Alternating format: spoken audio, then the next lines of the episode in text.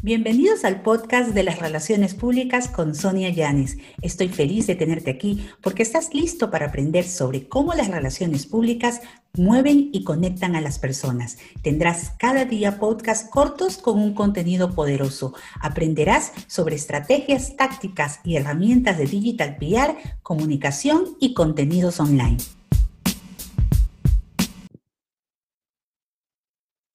¿Cómo están? Bienvenidos todos a un nuevo episodio de PR Coffee. En esta ocasión, la segunda parte con Cecilia Herbas. Cecilia es una reconocida comunicadora y también catedrática en el área de comunicación estratégica y relaciones públicas en la Universidad Católica de Guayaquil, Ecuador.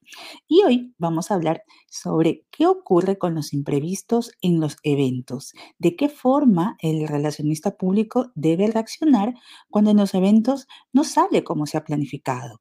Eh, que el animador habla y se sale del, del, libreto, que quizás un proveedor no llegó a tiempo o falló algo. Veamos qué nos cuenta Cecilia y cómo podemos descubrir esos tips para no perder el control.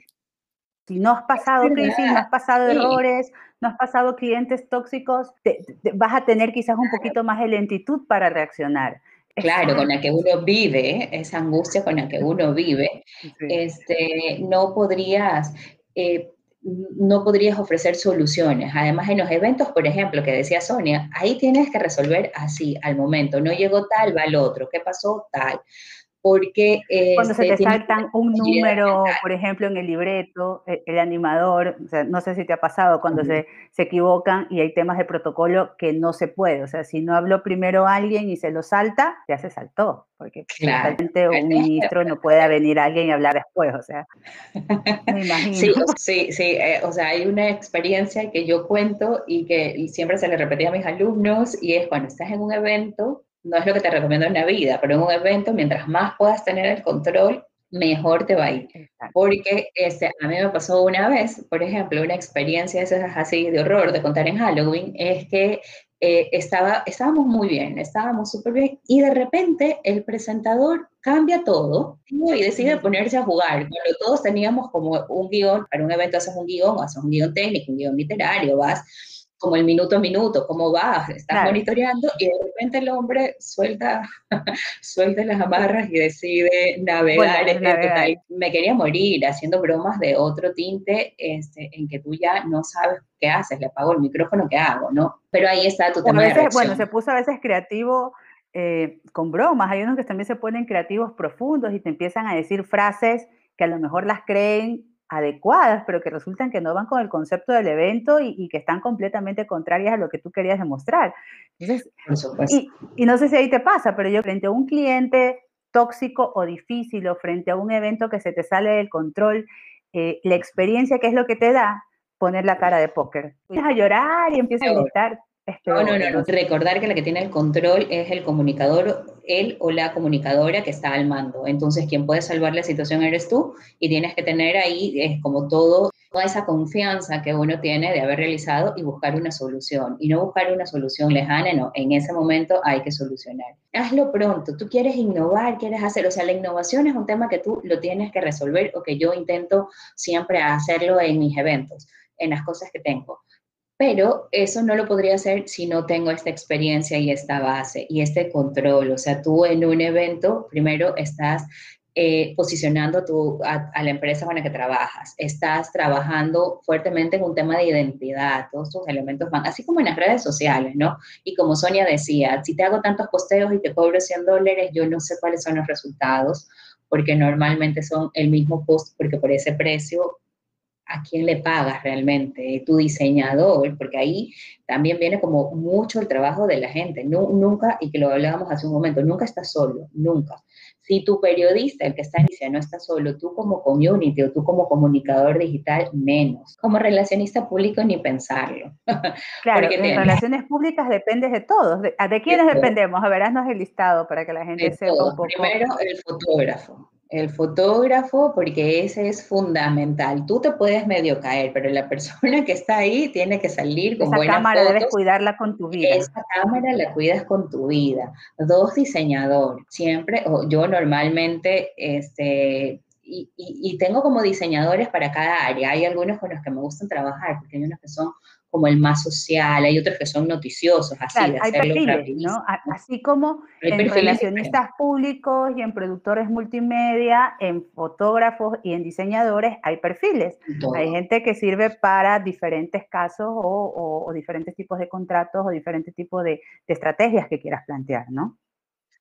Sí, sí. Y, y, bueno, y también siguiendo tienes a tu equipo digital como relacionista pública. Y si no tienes todo un equipo, pues bueno, puedes tener a este, tú, comunicador, o sea, tú, eh, quien está dirigiendo eso, lo que hace es pensar la estrategia. Tú eres el quien ejecuta, tú no le puedes pedir a tu diseñador o llamarlo y decirle, ay, qué mal el diseño que hiciste cuando tú no le diste, y eso pasa normalmente con los diseñadores, este, cuando tú no le has dado las directrices claras, porque él hace lo que él cree que tiene que hacer, pero quien tenía los colores, lo que quería decir, este, quiero mostrar este lado más humano en este post, este, todo va ahí. Y tu diseñador no es el que te escribe los copy tampoco de los, de los, de los posteos. es, o es como cuando te piden, te piden para los, los anuncios, que también ocurre en LinkedIn, yo he visto esos anuncios que te piden Community Manager, que sepa de diseño, de métricas, marketing digital, relaciones públicas, servicio al cliente, producción multimedia, que sepa hacer pauta y manejo de crisis. O sea, yo digo, pobre hombre, ha de ser, escribe con las manos, escribe con los pies y, y no ha de dormir, porque eh, entre hacer copies eh, solamente en el tema de diseñar y aparte editar un video, pues por producir, ¿en qué momento moderas la comunidad? Y cubres el evento, y aparte tienes que ser relacionista público y has de querer que caiga el animador. Tú y aquí te hago una pregunta quizás para que la gente eh, sepa si se puede o no se puede hacer y en qué casos sí. ¿En qué casos tú consideras si es adecuado que un relacionista público sea el propio conductor del evento? te dice, ay, pero si tú eres relaciones públicas, conduce el evento. Pero no se dan cuenta, si estás con el micrófono, no puedes a alguien coger y las greñas. Yo no lo recomiendo. O sea, yo, yo, Cecilia Herbas, la verdad, no, casi nunca lo hago. O sea, y si lo he hecho es porque me has dicho, por favor, ven a otro lugar y sé solo la presentadora. Entonces, tal, tal vez voy no, y no me siento tan cómoda. A mí me gusta hacer esta parte, la estratégica, la de pensar, de decir, de ver. Justo eh, esta, esta nueva realidad ha hecho que los límites entre lo que es lo, lo público, entre estar en casa o en oficina, nos haga quizás a veces perder un poco la noción de qué sí puedo compartir a nivel de opinión sobre mi lugar eh, laboral y qué no. Código de comportamiento que yo creo que lo debes seguir siempre. A ti eh, te están pagando y tu función eh, y yo creo que eso lo tenemos los comunicadores como muy adentro, es yo voy, mi intención es yo voy a trabajar, a ayudar, a apoyar, a, desarrollar, a solucionar. Yo no estoy para traer más problemas, yo no estoy para pelearme con el periodista para que después tenga problemas, no. Hay que separar Muchas veces piensan, te han pedido que te pelees con los periodistas, alguien te alguna vez te pedido, porque a veces ocurre, ¿no? Que, que, ciertos clientes, sí, yo por eso te río, porque yo sé que es que nos piden, la, gente piensa que peleándote con un periodista estás defendiendo al cliente y no se dan cuenta que estás dañando una vía de comunicación, que no es que el periodista es. malo, o sea, eh, eh, eh, es otro tema, tienes que entender los códigos, el momento, para quién trabaja el periodista, en qué momento estamos, qué hubo quizás antes. Pero yo creo que ahí es súper importante y sobre todo a mí me ha servido mucho separar lo personal de lo profesional, porque por ejemplo, Sonia, yo me puedo llevar súper bien con Sonia y si Sonia está en un medio de comunicación, aunque sea mi mejor amiga, si ese fuera el caso, yo no voy a decirle, oye amiga, ayúdame con el boletín. No, exacto. Yo tengo que ir profesionalmente y yo me tengo que vender profesionalmente.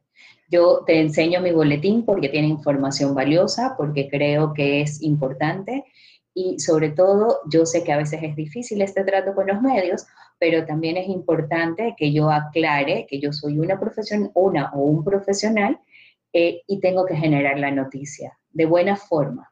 Claro, porque si no, esto se convertiría es casi que como sacar cupones de favores o que le debe favores y de eso no se trata, ¿no? No se, no, trata. No, se, trata de deber favores para que te publiquen una noticia, se trata de que sea noticioso. Porque se te acaban además, ¿ah? o sea, puedes intentarlo. Es, como una etiquetera, puedes intentarlo, pero es una, una, estrategia que no les va a funcionar, sobre todo para las personas que empiecen en relaciones públicas, ¿no? Yo creo que tú tienes que, lo difícil o, o, o uno de los retos de ser relacionista público es que sepa generar la noticia. Este, sí, porque aparte, si no, no aprendes, ¿no? ¿Verdad? Si no, no aprendes y te ocurre que cuando se te acaban los favores y te van a, te contratan para otro sitio, o ya no tienes favores, o cambiaron los periodistas que estaban en el medio, o los dueños lo vendieron, o ese medio dejó de existir, y te quedas. No, y además es un tema de ética, ¿no? Es un tema de ética. Y a veces ocurre que, no sé si te pasa a mí, pero como, como a mí, pero cuando yo tengo alguien que es amigo mío, o que fuimos compañeros de aulas o una cosa así, o de trabajos anteriores, para mí es mucho más delicado el, el, plantear cómo, cómo, cómo manejar, por ejemplo, o una entrevista además si yo quiero pedir favores. O sea, no me atrevería. O sea, mm. puedo decir, ¿sabes qué? Ayúdame, mira si parece, con alguien completamente desconocido. Pero cuando alguien que es mi amigo, es hasta mucho más formal el trato que, que puedas confundir y puede malinterpretarse como que estás abusando de la confianza. Eh, yo soy mucho más formal cuando es un amigo. No sé si te pasa. Es más difícil, pero además también tienes que tener claro este tema de la gente te debe favores, pero significa que tú también estás debiendo favores. Y cuando tú le des un favor a alguien, te los cobra en algún momento. Entonces yo creo que lo mejor es ser totalmente profesional. si la noticia es buena, tu boletín está bien escrito, el, aprender un a hacer, Claro, ¿Cómo le dices a un cliente no hay noticia? Este, yo creo que no lo digo, pero lo que sí tengo que hacer es que yo, yo creo que el comunicador vende en ambos sectores, ¿no? Vende en las gestas y vende también a tu empresa. Lo que yo puedo decir al cliente o a tu empresa, ¿no? Y darle a entender los tiempos.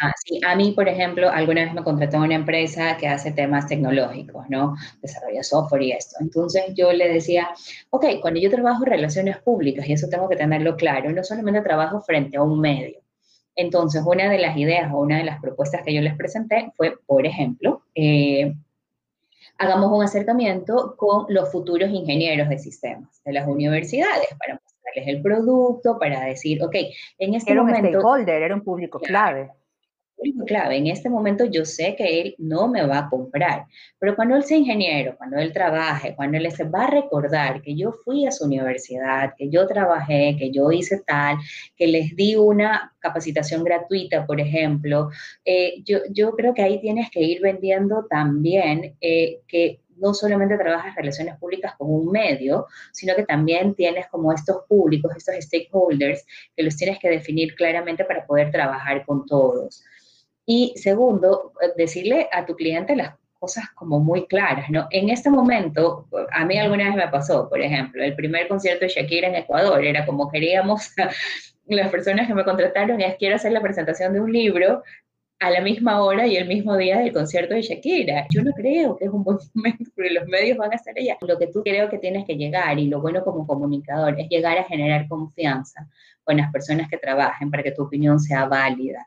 Recuerdo, eh, yo manejaba relaciones públicas para una organización de muy alto nivel, te hablo de, empresarios de un target súper alto. ¿Y por qué hago esta, exageración?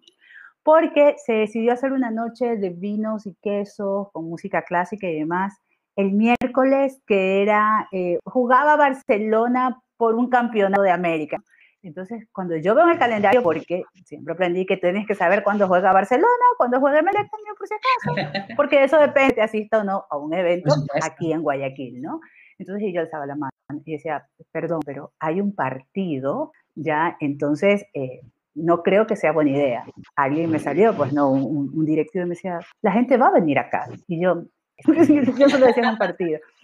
No, no, no. Entonces digo, ah, bueno, Tú ahí como relacionista público tienes que aclarar y decir, mi recomendación es que no lo hagan, no van a venir muchos invitados y tampoco vamos a tener cobertura eh, de, medios ni sociales, porque tú sabes que ese día todo el mundo está como loco, saturado y nadie va a querer a, cubrirte un cóctel, te van a pedir que mandes fotos o cosas. Que llegó la directiva y tres invitados más de los 35 que eran confirmados y que eran de alto nivel. Y era esperarse, ¿no? Y, y no es que uno sea malagüero, es que tienes ahí la edad, úsala a tu favor, que, quizás a veces no lo interpretamos, ¿no? Claro, un tema comunicacional, un hecho, no está alejado de la realidad, esta parte es parte de una ciudad, de una cultura en la que el fútbol es una adoración en donde no vas, difícilmente vas, o sea, no vas a poner tu evento el mismo día de la noche amarilla o de la explosión azul porque sabes que la gente va a estar conectada ahí. Pero yo creo, o la recomendación es salvar la situación y decir, yo sugiero que esto no sea, pero al final sabemos que los comunicadores no somos quienes tomamos la decisión, pero que sí lo advertimos.